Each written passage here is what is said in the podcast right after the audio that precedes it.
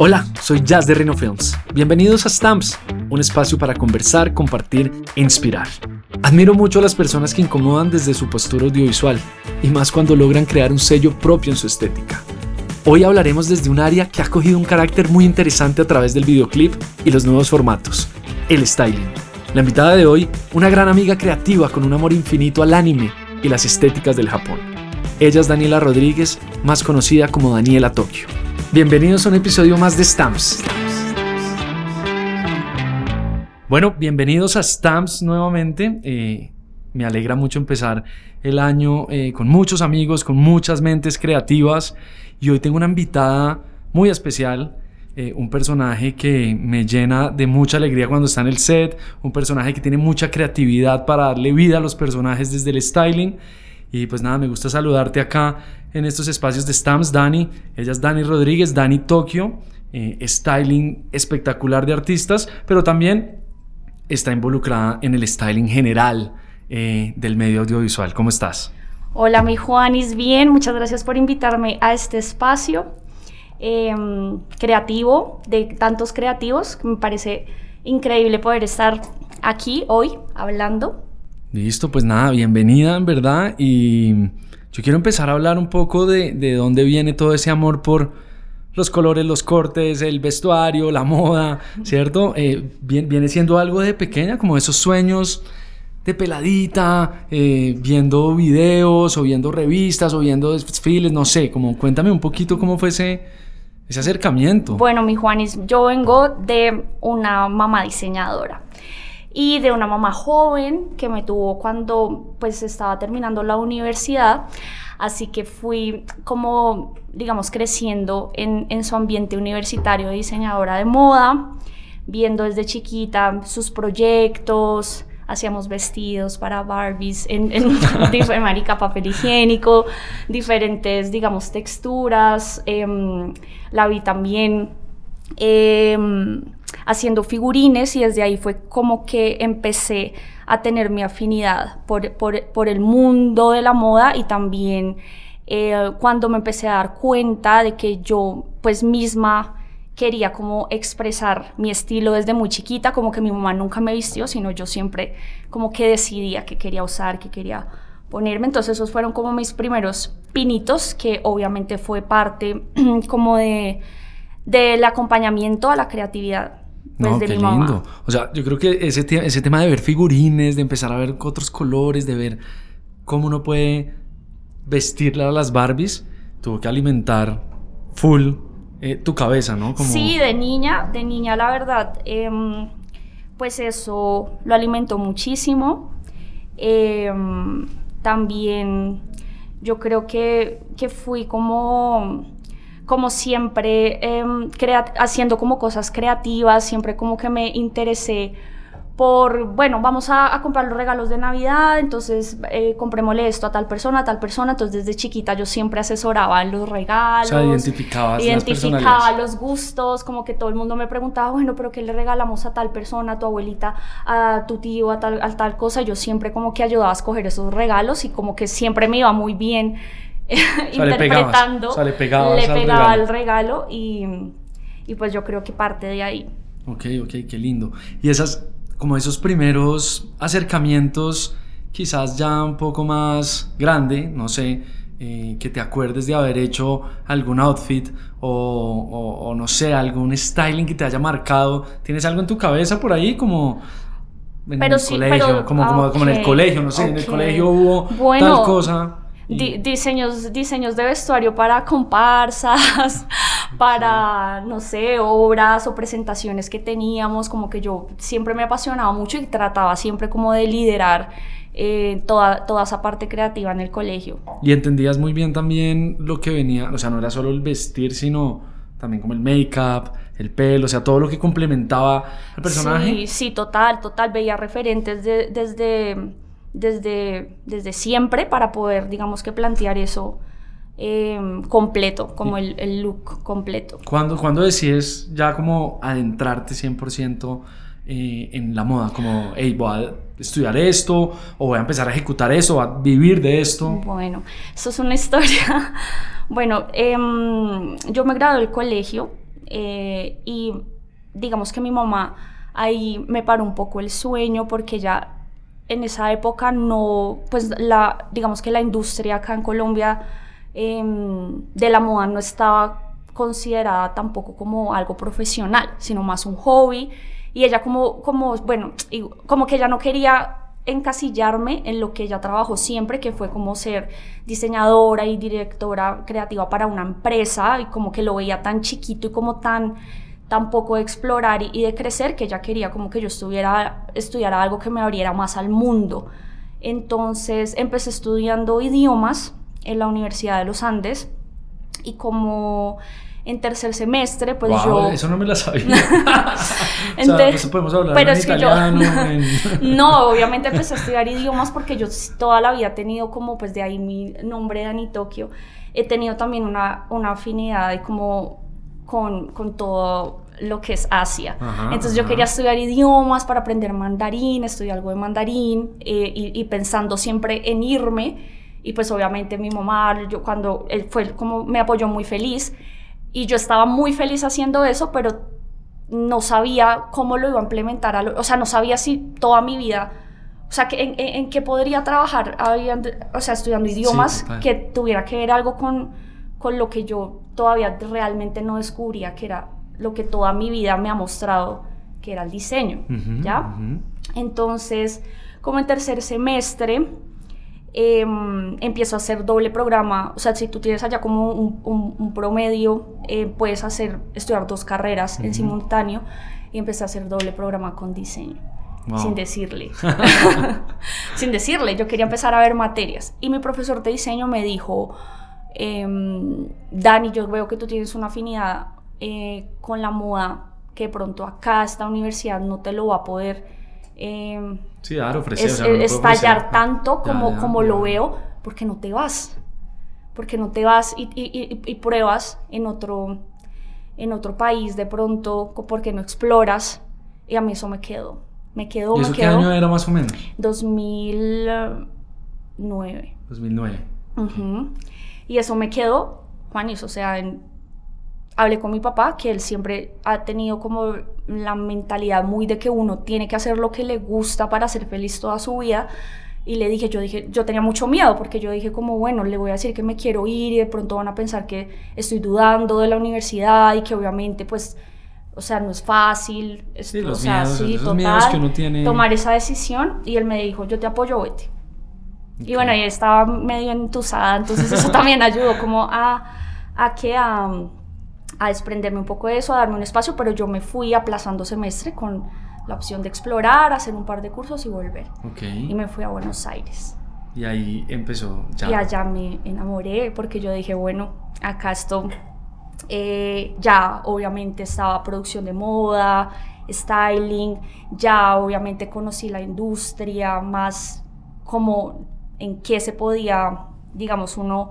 Eh, como, abrirse, enfocarse, todo. Eh, empecé a ver, eh, entré a la Universidad de Palermo y em, obviamente el programa de diseño de modas y todo, dije como no, esto es lo mío, no va a volver. Y no volví, me quedé, me quedé estudiando allá y allá de hecho hice muchos amigos em, de la, pues digamos, del medio audiovisual con los que trabajo ahora. Y, nada, em, pues fue una gran experiencia, ya hice diseño de modas y producción de moda, que era una carrera pues muy, muy nueva, que yo tampoco sabía que existía, y, creo que desde Argentina me, pues me enfoqué. O sea, ¿y cómo, cómo, cómo recibieron tus papás ya como, hey, me va a quedar? Mi mamá me dejó de hablar como seis meses, pero luego lo entendió. Claro. Y de hecho, em, hasta hace Mm, nada, o sea, como seis años como que se sintió tranquila con, con, mi, con mi cambio de dirección, pero, pero pues... Em, pero pues lo entendió mi papá feliz, como que, como que él, él me apoyó mucho eh, al respecto con, con, mi decisión. Mi mamá era más que todo como un temor, que obviamente... Sí, sí, de pronto despertó ahí como unos temores, pero creo que tu misma energía, de pronto ya estando allá, feliz, conectada, segura de lo que querías, pues generó como una tranquilidad que se fue dando. Total, Eh, ¿Cuáles fueron esos primeros acercamientos audiovisuales? ¿Algunos artistas, videoclips o hacías, eh, no sé, como para personas? Eh, yo, hice, yo hice demasiada editorial. Digamos que el enfoque en, esa, en esa época era mucho la fotografía. Entonces empecé haciendo editorial, styling y pues también muy metida en, en diseño. O sea, como que también empecé a diseñar, como empecé también a sacar, a pulir mucho más mi estética, eh, también como que el viajar y, y, vivir en otro, en otro país como que te ayuda de pronto, de pronto a abrir un poquito ese espectro, em, porque pues lo, lo, lo único que yo pues tenía en la cabeza era era como lo que había, lo, lo, que yo veía de mi mamá, ¿sabes? Como, como en la industria, pero ya, ya, obviamente, rodeada de tanta gente, tantos creativos, em, creo que eso me abrió mucho el espectro y empecé con, con editorial. Es muy loco porque yo acá en Stamps he tenido varios personajes de, o sea, que estudiaron en Argentina, ¿no? Parece una escuela que abre eh, hacia el mundo, siendo Latinoamérica, pero te abre un espectro también muy europeo, como un ADN eh, en el storytelling, en la imagen, en la dirección de foto, en el styling. Es como, wow, wow, y, qué lindo que hayan podido traer ese conocimiento y como todo ese concepto y también trasladarlo acá a la ciudad y al negocio de acá y a la industria de acá y, y quizás no quedarse solo como, hey, me voy a quedar acá trabajando porque ya me siento cómodo, sino voy a traer todo esto. ¿Cómo fue cuando llegaste después de todo eso? Es que realmente ese siempre fue mi sueño. Yo termino en Argentina y dije, bueno, ahora necesito ir a otro nivel y, em, me fui a estudiar a Nueva York y allá hice fashion styling como para entender un poco la industria ya un poco más global, un poco más pero pues todavía muy chiquita, o sea, todavía como en mi conceptico de, editorial, como que todavía no, Em, con, mi, con mi mente muy abierta, con mi experiencia muy grande para como para esto, sino, sino todavía muy estudiante. Y pues allá también seguí como, como en editorial, como, como enfocándome, haciendo styling, pero también como que el diseño siempre me, me, que me jalaba porque yo sentía que yo siempre, o sea, como que lo que yo quería hacer de mi trabajo, que eso lo, lo entendí más adelante, más grande, era no simplemente vestir cuerpos por vestirlos o porque me parezca estético, porque a mí se me hacía muy fácil llamar a una modelo perfecta, con medidas perfectas e ir em, donde un diseñador que tiene ropa hermosa y divina y vestir cuerpos porque yo, o sea, yo, me sentía un poco vacía haciendo eso. Entonces dije, como, como me, me, aparto un poco de ese mundo, que también pues eso, eso lo entendí mucho en Nueva York, como como ya viendo otra vuelta, ya otro nivel, diciendo como, como bueno, acá la gente, eh, bueno, mis compañeras de clase, muchos estilos, la gente sale a la calle como se le da la gana y no pasa nada, ¿sabes? está muy Entonces dije como, exacto, en esa época era todo muy conservador y dije como, bueno, e, esto es lo que yo quisiera hacer con, con, con, el, con el styling, como realmente diseñar conceptos en la gente y poder digamos que empoderar a la gente con su propio estilo y no, y no digamos, asesorar con marcas que a mí me parecen estéticas, sino asesorar con lo que la gente tiene en la cabeza de que es estética.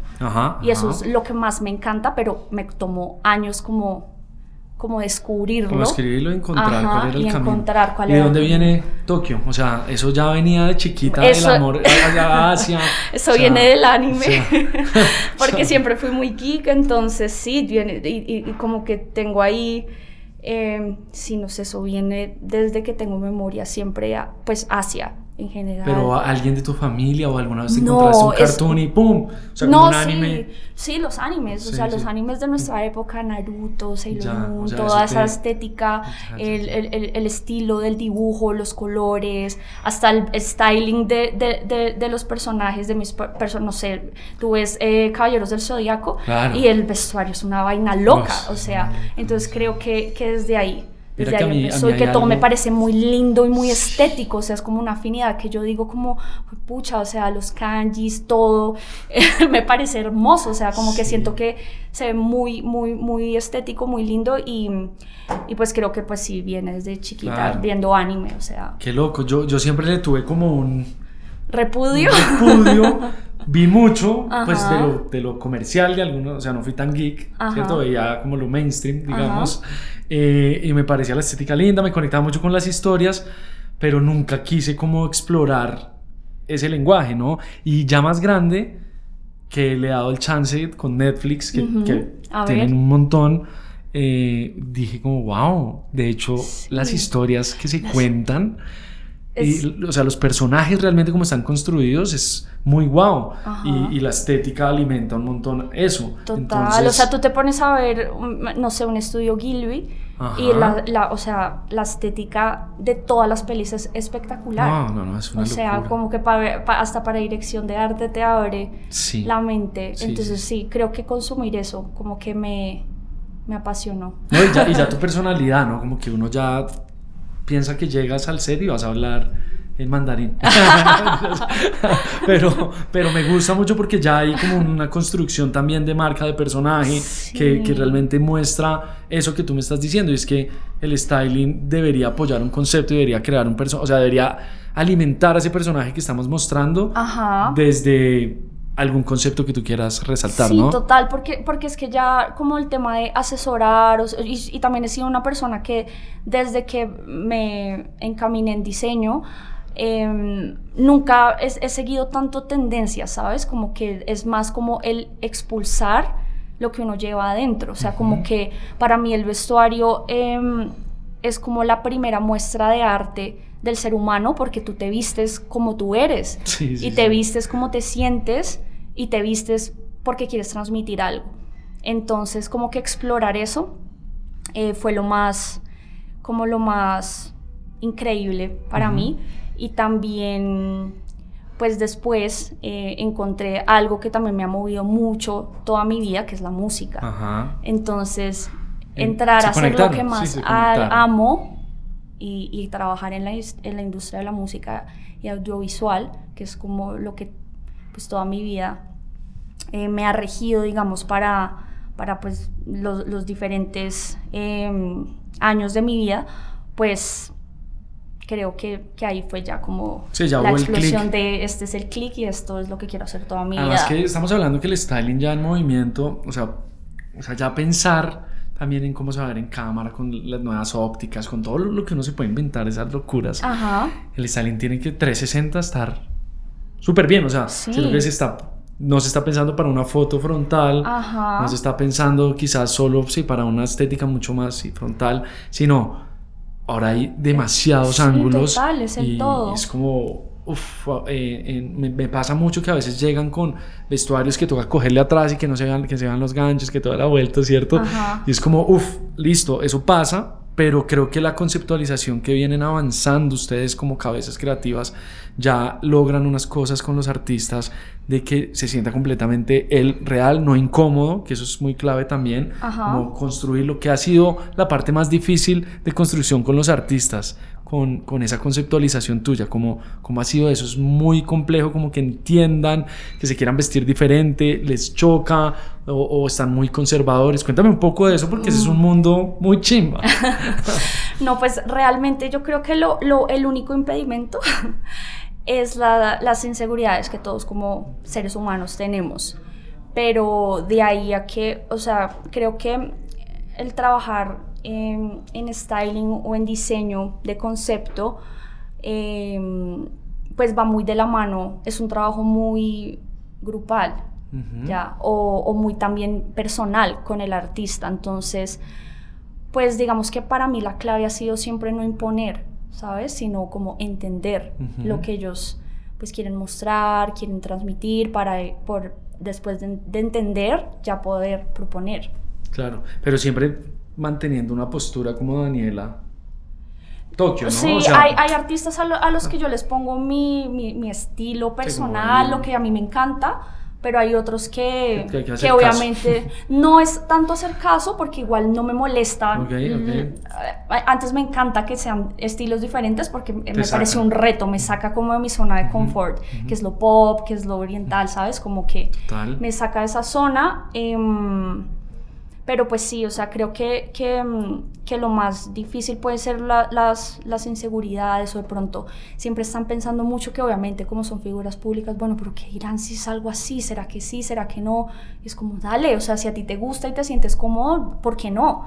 Porque lo vas a llevar con seguridad. Entonces Sí, la gente va, va, va- va- se, le, se le vas a transmitir esa, esa, esa seguridad y te van a empezar, te puede que te empiecen a criticar, pero Pero también los haters son pero buenos, o Cuando, sea. cuando hay haters y los haters se acostumbran a que eso eres tú, ya eso se acaba. Me pasó con Lalo, por ejemplo. Ujú. Sí, ese es un gran ejemplo. Quería Ese traer sí. un referente y es que Lalo es un gran personaje estético y siento que esa construcción, para los que no conocen a Lalo Ebrard, para mí esa construcción de él y verlo, hay una cabeza detrás, que es Daniela, y obviamente un equipo grupal que permitió que llegara esa comunicación, porque yo creo que ya es una comunicación mucho más humana entre ustedes dos, como dos personas que se conectaron, que se entendieron, Sí, pero eso costó, pero eso costó, me imagino, como la Pues, primera vez. No, yo, yo creo que con Lalo fue un clic. ¿Sí? sí, fue un clic porque literal, em, yo a veces le digo a él, siento que él es como, como mi maniquí. Yo tengo una idea en la cabeza y es muy loco porque a veces nos pasa que nos... No, no estamos hablando, o sea, hagamos- dejamos de hablar dos días y nos mandamos un mismo referente y es como, marica, llevo viendo esto dos días y pensaba mandártelo y es como, fue puta, lo tenía guardado acá para mandártelo. Entonces lo con él fue como un clic y, y, y pues nada. O Y sea, él siento- conectaba, qué pena, él conectaba con, o sea, él, él entendía eh, el anime y eso, o... Sí, total. Sí, él, es, sea, él- él- él él- es, él es una persona que yo siento que, que tiene un- una cabeza un poco parecida. Ya. Somos almas gemelas Ya, en ya. el estilo, la verdad. Entonces creo que por eso, em, pues el, el éxito de su estética, muchos al comienzo obviamente no la entendían y la, y la odiaban porque pues abrir un poco ese espectro en, en un país tan conservador que decían como eh, uy, no, qué loco, o, o eso qué es, o sea, sacar un revoltijo de ropa y tirárselo encima y lo que salga, y, y no, o sea, todo es algo que se ha preparado y que ha querido comunicar algo. Y bueno, siento que Lalo en estilo, él es, él es un punk, porque él, él- como que la base de su, de su estética es incomodar y llamar la atención. Entonces, y, y siempre todo lo que él usa tiene un mensaje o, o algo, o un mood, o, o un sentimiento, Sí, o un algo que él subtexto, quiera. un que subtexto quiera- de él, que así no lo entendamos, a mí me parece que lo intuimos. O sea, es Exacto. como, acá hay algo que tiene que decir y a mí me encanta Ajá. cuando incomodan, porque yo las primeras veces tengo que decir que yo veía eso y decía, ¿qué? O sea, Daniela, pero poco a poco como, como no es Se- una lo cosa... fuimos Sí, puliendo. no, y porque- como no es una cosa que pasa con los artistas de en este video me va a volver loquito y va a hacer esto y en el Ajá. segundo no lo volvió a hacer, ahí es donde raya y ahí es donde me parece que la industria comete errores porque no están siguiendo la creación del artista, la creación del personaje. En Exacto. cambio ustedes cada empezaron a dar ese statement de este man es un punk asiático, lo que quieran Ajá. decir y estaba pasando. Entonces, en Mira, el, uno- el statement de Lalo es que él es todo. Ya, él es todo. todo. O sea, el man puede viajar en todas las estéticas y todas las, las tendencias que se te ocurran. Y eso es la verga, porque es una Sí. persona totalmente versátil para vestirse. Sí, eso es muy jodido, pues muy jodido en un país como estos y más en, es- en una industria en donde el reggaetón de alguna manera o lo urbano, ¿cierto? Estaba encaminado en otro tipo de estética. Sí, en el fronteo, en las Exacto. joyas grandes, Sí. en, la, en la ropa de rapero, en calle. Obviamente, como que eh, eh, al, al principio, como, con, con- como pues en el proyecto hubo mucha contrariedad, porque éramos él y yo contra el mundo, Sí, porque claro. tampoco era, era difícil como que lo entendieran y decían, no, pero es que esto, eso no te va a dar respeto. O sea, ¿cómo vas a llegar a, a, a, a PR usando faldas de prenses? ¿Qué pasa, marica? O sea... Hay que enseñarle a la Ajá, gente. hay que Sí, enseñarle a la gente y ya no, no, no hay nada Sí, hay que educar. Yo creo que ustedes desde ese lado han educado muy bien a que en la industria se puede pensar de una manera diferente, con honestidad, como con buena onda, sin... Y algo muy bonito que nos pasó es que de después de tanta crítica, él se volvió un icono de moda en Colombia. Sí, una tendencia. Y una tendencia porque muchos niños o fans de él empezaron a vestirse como él. Entonces, como que eso, o sea, como que eso demostró. Algo que también me ha gustado es como romper el patrón un poco de la masculinidad, ¿no? Porque eso también es muy lindo del styling y de lo que ustedes pueden aportar.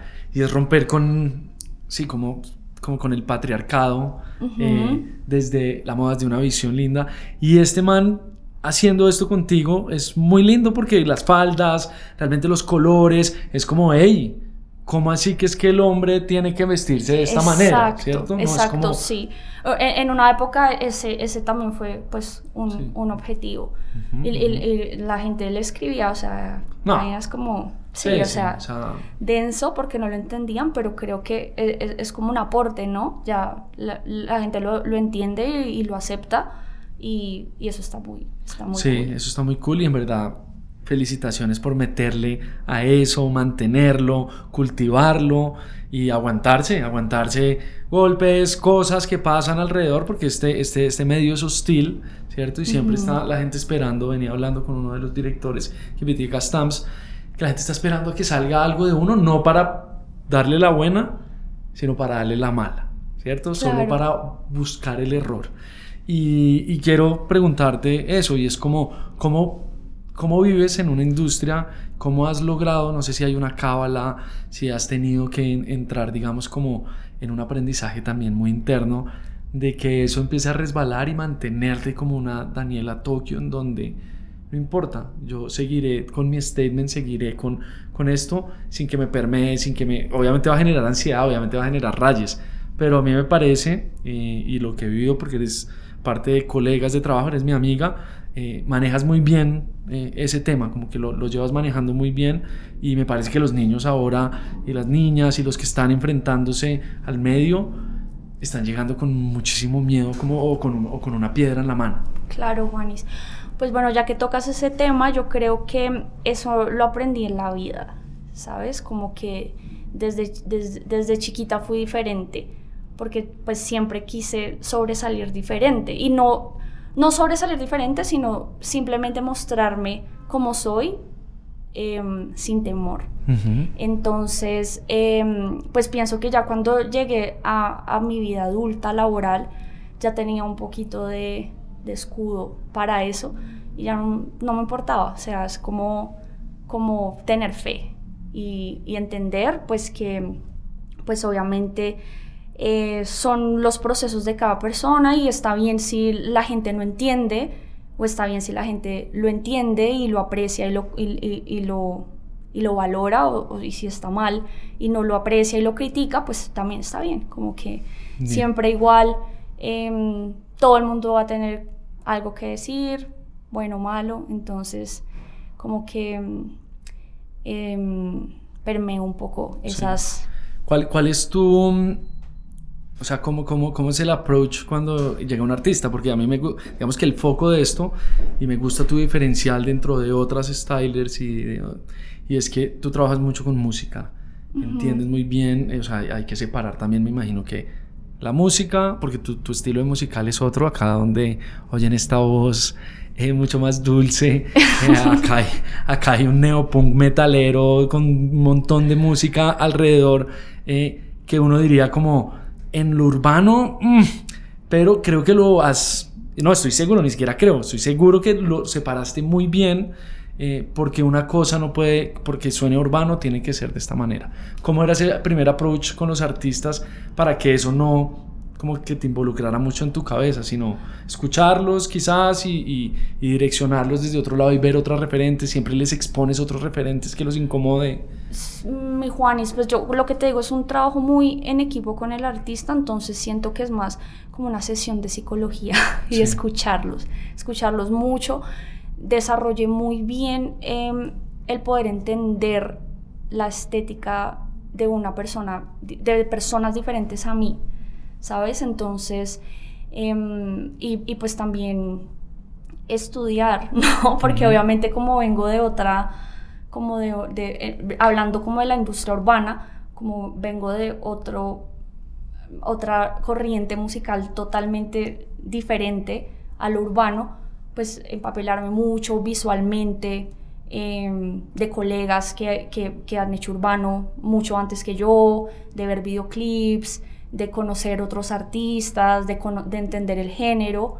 Em, pienso que eso fue lo que me, ayudó mucho, como pulir un poco em, lo que siento que, que puede ser como mi plus o, un don de poder entender eh, eh, estéticas diferentes a la mía, porque pues sí también veo que a veces como hay, hay personas que asesoran con la, con la estética muy personal. Entonces, está cool. Imagínate que todos mis artistas se vieran Dani Tokio. Sí, sí, pero realmente no, no, no, es, no, es, no es mi idea, no, no, no es mi foco. O sea, me encanta esa diversidad, como poder explorar otras, otros, otros mundos y otros, otros caminos que me incomoden.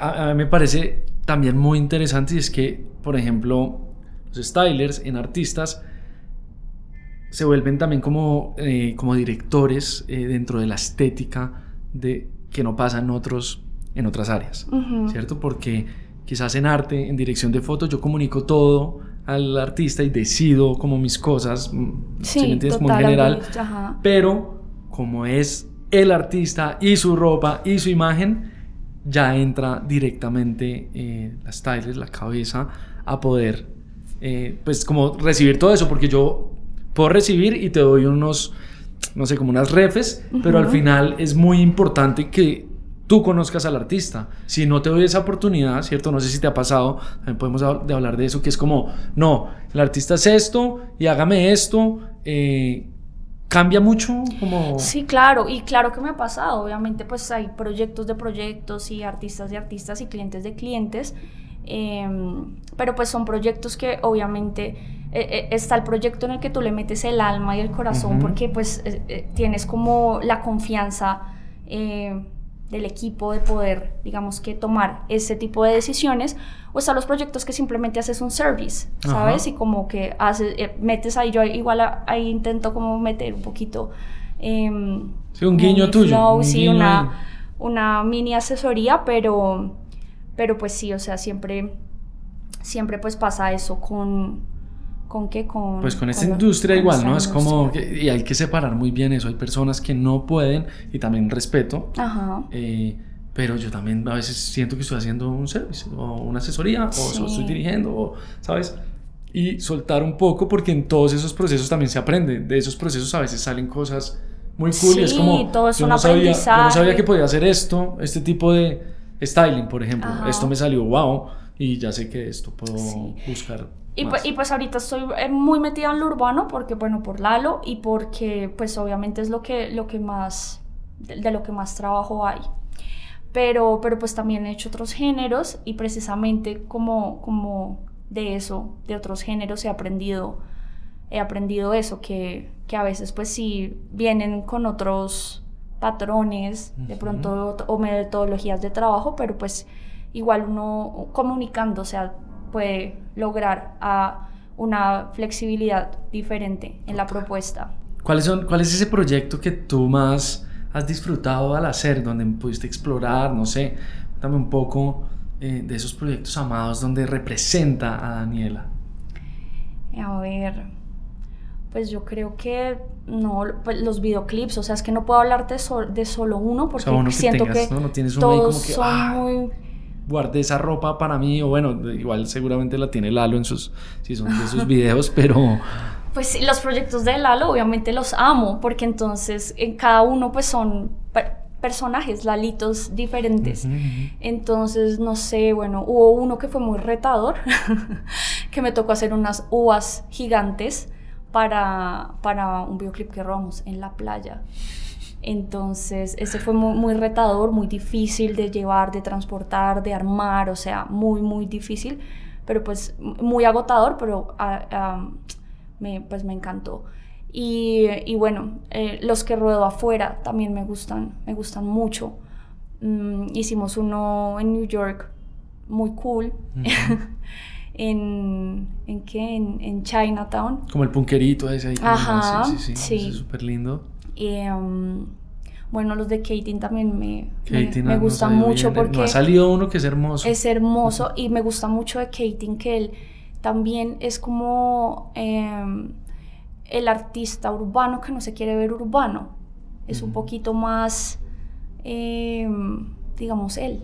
Sí, Como, como va en contra de eso. Todos esos chicos como que proponen sus, sus tendencias diferentes dentro de la corriente tan pesada que es el urbano, creo que me apasionan mucho porque, porque siento que pues que son a los que más se les puede proponer y total y los que más uno disfruta. los que más uno disfruta total. sí. siempre que pienso en Kating es como son momentos que le hemos pasado muy bien creando que hemos visto a los personajes diferentes. Es como que uno ve una sonrisa en un set constante de la gente como ay qué chimba eh, sí, felices sí, felices como que fluye más cómo te ha ido en publicidad cómo cómo o sea yo, yo siempre hablo y acá como de frente. La publicidad es hostil, es, eh, es, jodida, eh, a veces es aburrida dentro de, digamos, de sus concepciones conservadoras. Es más allá de eso, es como que hay ideas que todavía arriesgarse es muy difícil para la marca. Yo lo he venido entendiendo eh, y es tranqui, es como, como que lo sano y todo bien, pero sé que es complejo, porque ahí creo que, que ahí la estética de Daniela Tokio es muy difícil. Claro, bueno, eso, eh, eso me pasó cuando era más chiquita y, no, y no entendía y decidí como abandonar y salir. Me dije, no, voy a, hacer publicidad porque yo acá no puedo ser yo. Pero como ya más adulta, madura, con más experiencia, pues entendí que todos los proyectos igual hay que hacerlos y que cada uno me voy a, me voy a llevar un aprendizaje. Volví porque también entendí que sí, que al irme no iba a poder cambiar lo que tradicionalmente está siempre y nos íbamos a quedar así toda la vida, entonces eh, siento que volviendo y aportando como ese granito de esta nueva generación, em, en algún momento pues va a cambiar y todo se va a ver más... Ajá, y volví.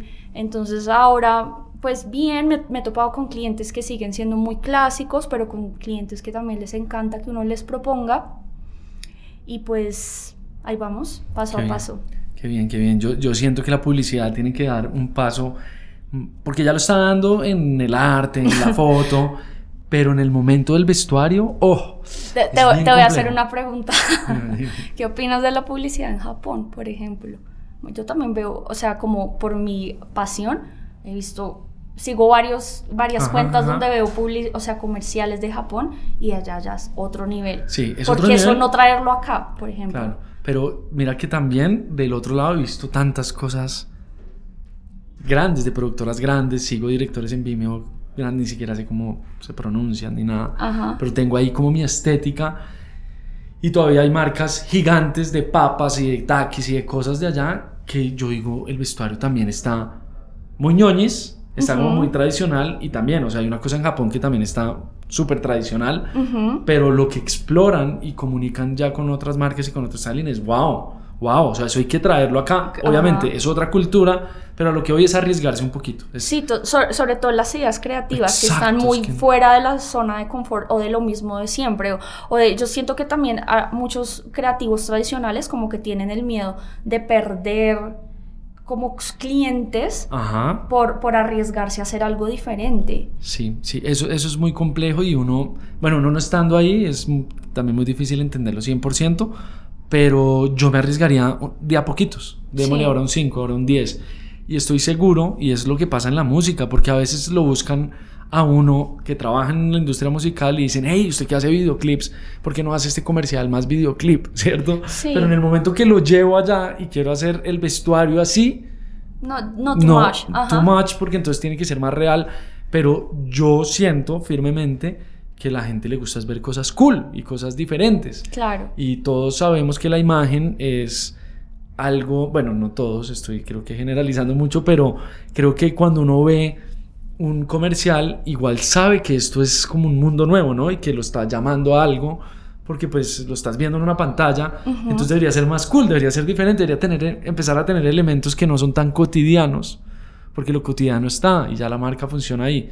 Yo creo que es arriesgarnos y me encantaría que pasara y vamos a meterle la ficha a eso para que, para que esos mundos, ¿sí? Y, no, y para que esos mundos eh, que tenemos en nuestra cabeza salgan en otras direcciones, no solo en los videoclips. Y, más si ya avanzamos en la diversidad en géneros, ¿por qué no avanzar en la diversidad en estéticas? Sí, yo creo que vamos como muy rápido y eso también es un tema que yo hablo mucho acá en, en Stamps y es, estamos yendo tan rápido que a veces nos genera esa ansiedad como ya quiero que, eh, como Daniela Tokio en este comercial de papas, tengan una pinta más japonesa, como un ejemplo, ¿cierto? Pero esos baby steps me parecen muy necesarios Y eso solo la da la tranquilidad, la disciplina eh, y, todo, todo llega como a su momento, ¿no? Porque cuando uno va muy rápido puede perder, eh, no sé, el cliente, por ejemplo, por que te copien, por más de que eso hay, hay que separar. Una cosa es lo que vas a entregar, que es para un cliente, y otra cosa es si tú eres el artista. O sea, si tú fueras Daniela Tokio, la dueña de esta compañía o la artista, pues puedes hacerlo, pero siempre hay que llegar a un balance. Sí, sí total, total. hay momentos de oportunidades. Eh, ¿Cuándo crees que fue el momento en el que ya Daniela Tokio, o sea, como se cerró completamente a, a, lo que es, o sea, como que el concepto terminó de tener un pincelazo final? ¿Eso se dio ya haciendo videoclips o eso ya desde que empezaste a estudiar? Eh, no, no, mi Juan, eso ha sido un, camino, un, camino, un, camino, largo. Eh, pero sí, yo creo que cuando, cuando empecé a hacer videoclips ya se cerró y ahí ya eh, entendí todo. ¿Tu marca qué? ¿Tú tienes una marca igual? ¿Estás haciendo ropa? Cuéntanos un poco. Tengo, tengo una marca que se llama Tokyo Blues. Fue un poco mi proyecto de grado en la universidad. Y digamos que lo tengo ahí como un bebé en gestación eternamente porque, bueno, em, primero como que quería explorar eh, si esa estética, en, el, pues como en el camino del, de, mi autoconocimiento, si esa estética y le iba a gustar a alguien, ¿no? no Pues no sabía, uno siempre pues tiene sus, sus inseguridades. Em, y empecé a, proponer mis diseños en artistas. Y en ese proceso me empecé a dar cuenta que también con mi marca lo que yo quería o lo que quiero es que sean diseños em, muy hype, ¿sabes? Como que no sea algo tan popular, porque perdería como la magia, sino, sino algo que sea más de lo tienes porque en verdad te identifica mucho y lo quieres mucho. Entonces, ese ha sido como mi proceso muy largo, o sea, lo resumí, resumí 12 años en, una, en una frase. Mm, pero bueno, vienen planes como para expandirme a otros países porque he llevado mi marca en mí cuando he viajado a hacer otros proyectos audiovisuales y la gente me pregunta mucho. Entonces, como que eso me impulsó eh, de pronto a creer más en la marca. Hermoso, yo haría, yo haría, yo, yo invertiría cuando me digas que vas a hacer ropa de bebés de tu estética. Allá, hay un negocio. El que quiere invertir, voy a abrir un crowdfunding en Stamps eh, y hacemos algo muy interesante. Yo creo, miren, miren, tengo una anécdota y es que eso fue en pandemia, ¿no? Tú dabas unos cursos de styling, pues como de entender eh, tendencias. Estaba muy enfocado. Yo tomé ese curso, no fui tan fui, un poquito vago porque no entregué como unas tareas. Lo hice por la marca que quería lanzar y fue muy interesante ver que también hay una persona que se interesa por explicarle a las personas. Y esta también es una invitación a que los directores, directoras, equipo de trabajo hablen más con la gente de styling. Eh, para que se complementen mejores las ideas. A mí me parece que es muy loco cuando todo se da como cada uno por su área y no se hablan. O sea, hay materiales que con la luz reflejan otras cosas, hay materiales de arte o paletas de color, que es lo más básico, que debería haber una comunicación, ¿cierto? Es que, es que igual todavía somos, eh, somos una industria de egos. Entonces, pues eso pasa, pero claramente somos equipos y equipos creativos, que pues imagínate todas las cabezas, ni siquiera las cabezas, porque yo ahora tengo un equipo de trabajo y trato de ellas, de empaparlas a ellas, porque todo, me, encanta que aprendan. A, mí me toca un poquito difícil y diferente, o sea, con egos fuertes, como, como empecé a asistir mucho, em, planchando, no me dejaban como casi proponer o hablar, como que el tema de, de egos, de créditos, de esto lo hice yo y tú no, nada, ¿sabes? Como que se, lo viví mucho, pero pues precisamente somos una generación que estamos tratando de dejar lo que fue esa industria adulta a un lado y empezar con nuestros propios statements para poder, digamos que, y aparte que es, es, muy lindo trabajar en equipo así porque uno siempre tiene que aprender, tiene siempre cosas que aprender de, de, de pues de, las, los otros equipos. Yo siento que hay que escuchar O sea, no, de esas, hasta, hablábamos que hasta el ejecutivo en una idea que pueda parecer tonta, ayuda a encontrar caminos. ¿cierto? O preguntas que no se hicieron ayudan a encontrar respuestas eh, en, lo que estábamos quizás algunos estancados. Entonces hay que abrir mucho los oídos. Yo, yo, yo, yo jodo mucho con eso porque los cargos altos empiezan a permearse de egos. Sí, total. Y, y, no, y hay que trabajar más en familia, hay que aprender a escuchar también al cliente, al artista y resumir y llegar a acuerdos, ¿cierto? Es como llegar a acuerdos en donde nosotros estemos bien porque somos asesores para este producto. Total. Pero tampoco pueden pasar por encima de nosotros, pues por el arte de nosotros. Estamos, por algo somos los asesores y debemos encontrar ese balance. Sí. ¿Cierto? Es así. Eh, cuéntame un poco de cómo ves, cómo ves el crecimiento del styling acá. O sea, hay mucho mercado, eh, son muy pocas empresas de styling. Eh, yo, yo de eso, teniendo empresa y todo, siempre veo un poco los mismos nombres.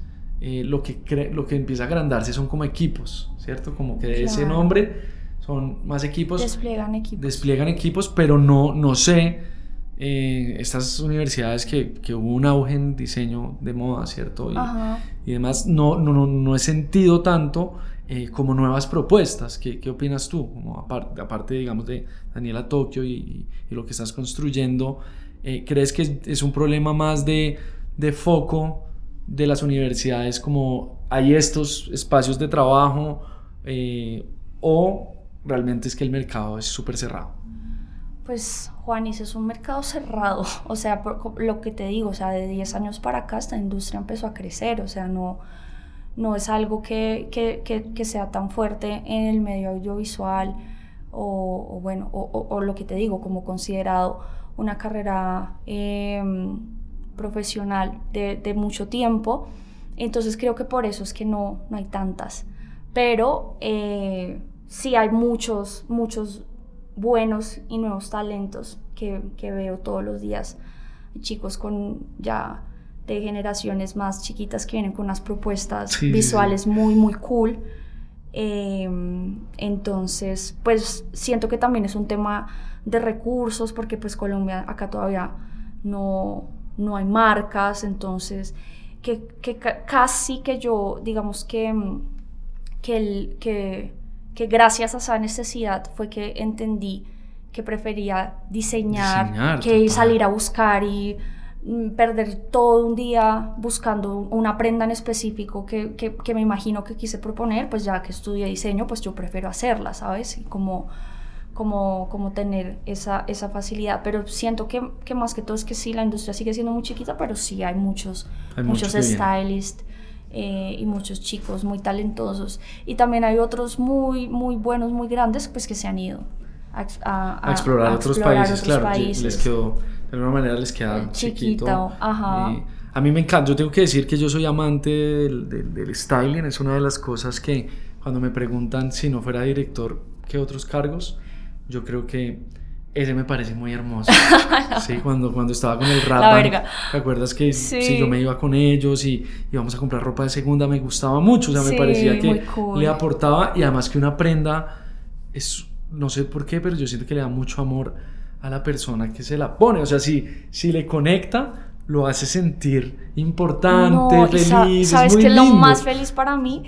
Que se siente, la gente se siente linda, se siente, exacto. se siente, sí, se siente empoderada, porque sí, está, está, está comunicando, se siente, se siente bien. Se siente bien, a mí eso es como, no sé, era como muy, sí, qué lindo poder encontrar algo que te gusta, porque cuando uno compra ropa es espectacular, cuando encuentra algo que es muy y cuando es que nadie lo tiene, que es lo que pasa con tu diseño, cuando hacemos ropa, por ejemplo, pues Skating, que es un ejemplo así como cercano de, proyectos que hemos hecho eh, el año pasado varios, siento que es que son piezas únicas y que le quede bien y que sea un recuerdo que se puede llevar es wow, e, e, Eso me encanta, como que la mayoría de artistas, yo dejo mis vestuarios o sea, son mis tesoros y los atesoro en imágenes, pero yo se los dejo a ellos porque ellos los guardan con mucho cariño,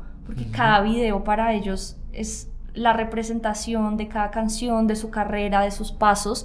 Entonces yo sé, digamos, por ejemplo, Tropical tiene sus vestuarios todos guardados, o sea, por ejemplo, no hay un pañuelo que no, que no guarde, o sea, él, hasta las uvas las tiene, que es como, no, te caben, pero no importa, él como que, va, como que valoran mucho eso, entonces Em, obviamente son cosas, son, son apegos a cosas, pero sentimentalmente son amuletos, tienen muchos significados. Entonces, como que ese valor también, como entregarle, es un regalo de algo que solo lo tienes tú.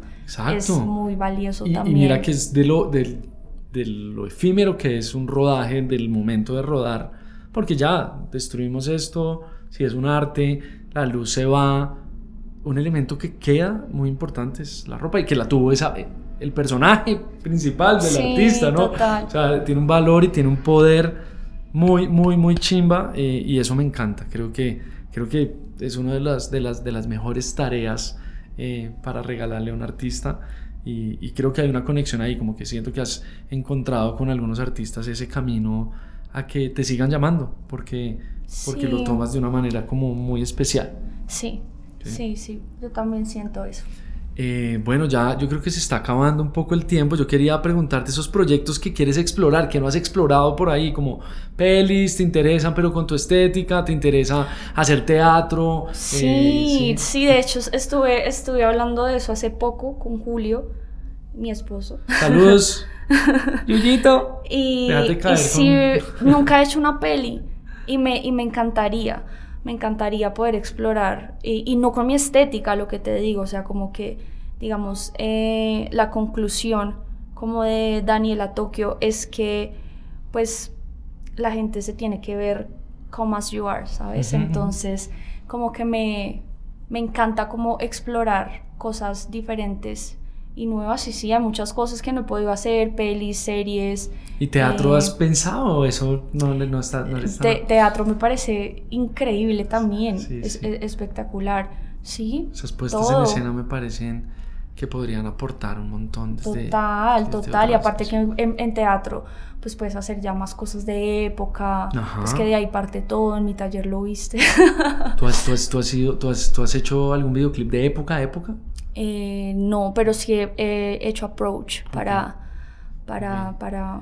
Eso, eso me parece demasiado también como, como temas a explorar. Eh, pero es que si no, si no está... Hay muchos elementos, ¿no? Y, si, si, falla el arte, pues, y, tu outfit es espectacular, pues igual se va a ver raro. Ajá. ¿Cierto? Sí, no, todo tiene eh, que... Todo tiene que, que ir muy bien y tiene que haber tiempo, la misma corriente. investigación Siento que la investigación es muy importante. A veces solo vemos referentes de Pinterest y se nos olvida que hay que investigar. No, Juanis, o sea, en esto tú tienes que, o sea, como personas creativas y visuales, todo tu día a día, la gente que te rodea, tus colegas, o sea, eso es mi inspiración, ¿sabes? Como que yo los miro a ustedes, em, miro lugares, leo historia, cuando estoy viajando voy mucho a museos, como que me, encanta la historia del arte, entonces todo el tiempo estoy viendo referentes, viendo, viendo, no soy tanto de leer, pero sí de ver, muchísimo. Entonces, em, pues nada, siento que eso enriquece totalmente. Esa es la, inspiración. A mí, es muy loco porque estaba con unas amigas en Ámsterdam y viendo varios museos yo me quedaba era viendo el outfit del, del cuadro. Yo decía, ¿así se vestía? Sí, total. Es que así se vestía. En barroco y rococó. ¿Cómo, hicieron, ¿Cómo hicieron esos zapatos? O sea, había unos zapatos que yo digo, si eran así o este man le metió algo extra en el momento que los pensaba, como en el momento que lo pintó, porque es muy loco. Y además como es lo único que tenemos de registro de ese styling, Ajá. es absurdo. O sea, hay unos zapatos, más que todo veía mucho los zapatos, es como no puedo creer que existía eso. O sea, el que, el que hizo eso, quisiera ver un museo solo de esos zapatos. Sí, sí no, total. Es, es, es, eh, eh, demasiado. es, hermoso. Entonces, todo eso, pues obviamente todo eso crea una inspiración. O sea, como cada vivencia del día a día es una inspiración. Como que no te puedo decir, tengo eh, una persona a la que me inspiro siempre, porque no siento que me inspiro de todo. Eso te iba a preguntar. Hasta de mi desayuno. O sea, eso te, iba, eso te iba a preguntar, ¿cómo es, cómo es ese trabajo de, de inspiración? Diario Eh, ¿Hay algún ritual? ¿Hay alguna manera? ¿O es estar abierto y abrazar como todo lo que ves? Es estar abierto y abrazar todo, Juan. mejor no lo pudiste decir. Porque, porque también, em, obviamente uno tiene sus, sus, gustos puntuales y, sus cosas de las que es fan, pero también siento que estar muy enamorado de, lo de uno, pues les, lo cierra a otros universos. Entonces, sí, sí siento que me inspiro de todo. ¿Tienes algún director, directora, eh, styler que te gustaría trabajar? O sea, como que dices, que nota colaborar con esta persona. Eh, no tiene que ser colombiano, obviamente. estoy hablando un poquito hacia, hacia un referente como ahí. Que nota colaborar, por ejemplo. Me parece que este año uno de mis objetivos es colaborar más con los creativos que uno de alguna manera compite. Es como, venga, escribamos un guion juntos, lo puede dirigir usted o yo. Sí, como que las ideas. Hay una, hay una stylist de México que se llama Nayeli de Alba que me parece increíble. Me encantaría colaborar con ella, sí. Y bueno, no es que es una lista infinita, o sea, son estéticas y listas infinitas de creativos, em, con directores. No me, me, encanta, me encantan esas preguntas, es como para que la gente conozca más eh, como quizás esas eh, otras cabezas que tenemos de referentes y yo las pongo siempre acá en, en, stamps, en la descripción del capítulo pongo tu trabajo, pongo algo de lo que hemos hablado, van a ver cosas de Lalo, van a ver cosas de Katin, para que también la gente vea tu trabajo, te siga, se inspire y te pregunte cosas. Yo no sé si tú eres muy amiga de, de responderle a la gente o eres más pasiva? No, sí, sí, me, me, escriben mucho como, hey, ¿dónde puedo conseguir tal cosa? O cómo hiciste tal cosa, o te admiro, o, bueno, o, sí, siempre respondo. ¿Te gustaría hacer más talleres como educar? Sí, educarme, educar me gusta, también fui profesora como en el 2014 tuve la oportunidad de trabajar en una escuela de fotografía de moda que se llama Fotodesign, que queda en el centro y ahí pues tuve varios, estuve como un año dictando styling para fotografía de moda. Eh, pues ahora por tiempo como, como que, no puedo. es, muy complejo, porque le sale un rodaje, yo siempre he querido... Y toca cancelar, entonces, pero es, es, muy chévere también porque tú de los alumnos también aprendes. Mucho, yo siento que de ahí, o sea, vienen las nuevas ideas, vienen cómo están viendo el mundo, ¿no? Como la cosmovisión, porque ahora estos vienen a mil y vienen absorbiendo otras cosas que yo no consumo. Entonces es como, wow, eh, eso me gusta, eso me gusta. Creo que deberíamos estar pensando en talleres. Este año también es lo que te digo, colaborar, es poder tener talleres, charlas, como, como abrirnos un poquito para que la industria siga creciendo porque está muy bien. O sea, por más de que decimos muchas veces chiquita, falta que siento que lo estamos haciendo muy bien y, quería agradecerte acá, siempre los que se sientan conmigo, que son mis amigos, colegas, eh, los felicito por meterle tanto amor, por meterle tanto, sí, como tanto gancho todos los días, por creérsela, porque es difícil creérsela muchas veces, uno se da muchos golpes eh, y admiro mucho tu trabajo, sabes que te quiero mucho, tremendo lo que haces y, y, espero seguir como construyendo cosas, verte colaborando y verte en pelis y en otros espacios. Bueno, mi Juan, y yo también te quiero mucho y te admiro. De verdad, creo que eres una persona increíble y gracias por abrir. Y súper talentosa, súper talentosa. O sea, de, mis amigos más talentosos, tú. Las y también gracias por abrir eh, em, pues este espacio para creativos y para que también la gente que está apasionada y que quiera entender un poco y aprender em, pues de esta industria, pues pueda eh, escuchar de pronto a gente que ya lleva trabajando y compartir esto. Compartir esto porque es, que la gente se lo guarda, es como, esta es mi fórmula, no se lo va a decir a nadie y no hay ninguna fórmula. Y no hay ninguna fórmula porque igual la, la, creatividad viene de, adentro, por más de que tú enseñes una metodología de trabajo, pues cada, cada cosa viene de adentro y eso nadie te lo quita. Entonces también como en temas de competencia yo dejo eso a un. Eh, a, a mí me encanta esto y los que nos estén escuchando, las que nos estén escuchando, me parece muy interesante que vean poco la historia de Dani, que obviamente nos faltan otros stamps para hablar de más cosas, de proyectos odiados, de cosas que no nos gustan de la industria, un poco más haters, ¿cierto? Pero, pero yo creo que esta es una oportunidad para que vean que sí se puede crear una marca propia eh, que no precisamente tiene que ser una tienda, que puedes aportarle a los artistas, que puedes aportarle a la historia, que le puedes aportar al arte audiovisual desde una visión muy propia, respetando tu ADN, entendiendo el medio y metiéndole mucho amor y disciplina. Entonces espero la gente se haya inspirado eh, con esta charla y síganse conectando con Stamps, que viene gente muy chévere, muy talentosa y con mucho amor como tiene Dani. Gracias por estar acá. Dani. Gracias. Listo, nos vemos. Chao, chao. Ah, bueno, y es la única persona que me dice Juanes en el mundo. Chao. Chao.